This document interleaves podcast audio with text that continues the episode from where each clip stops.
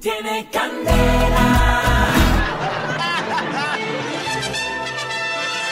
Atención profesionales de la carne y la innovación sexual.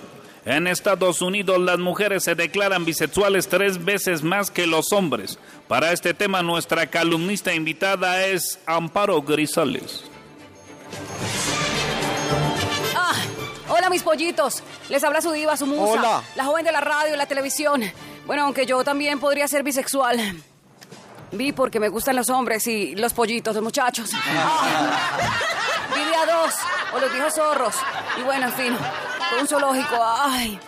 El que se vea este fenómeno de mujeres bisexuales, ¿cómo nos puede extrañar? Si en los colegios enseñan que es normal que una chica se enamore de otra, llega la niña a la casa con el novio y al otro día con una amiga y los papás no saben si esa muchacha viene o va. Ah. Verdad para los jóvenes es un juego ser bisexual, es una moda, como un cambiar de zapatos. Todo empieza cuando la chica se siente decepcionada y comienza con frases célebres como todos son iguales.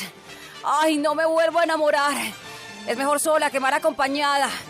Mi mamá sí me lo decía. En fin, en esa llega la mejor amiga que es el pañuelo de lágrimas y cuando menos lo piensan resultan entrepiernadas. Pero todo comienza así. Va dejando la carne de a poquito hasta que termina vegetariana. Todo van gustos. Como en la comida unos prefieren el pan francés y otros la arepa.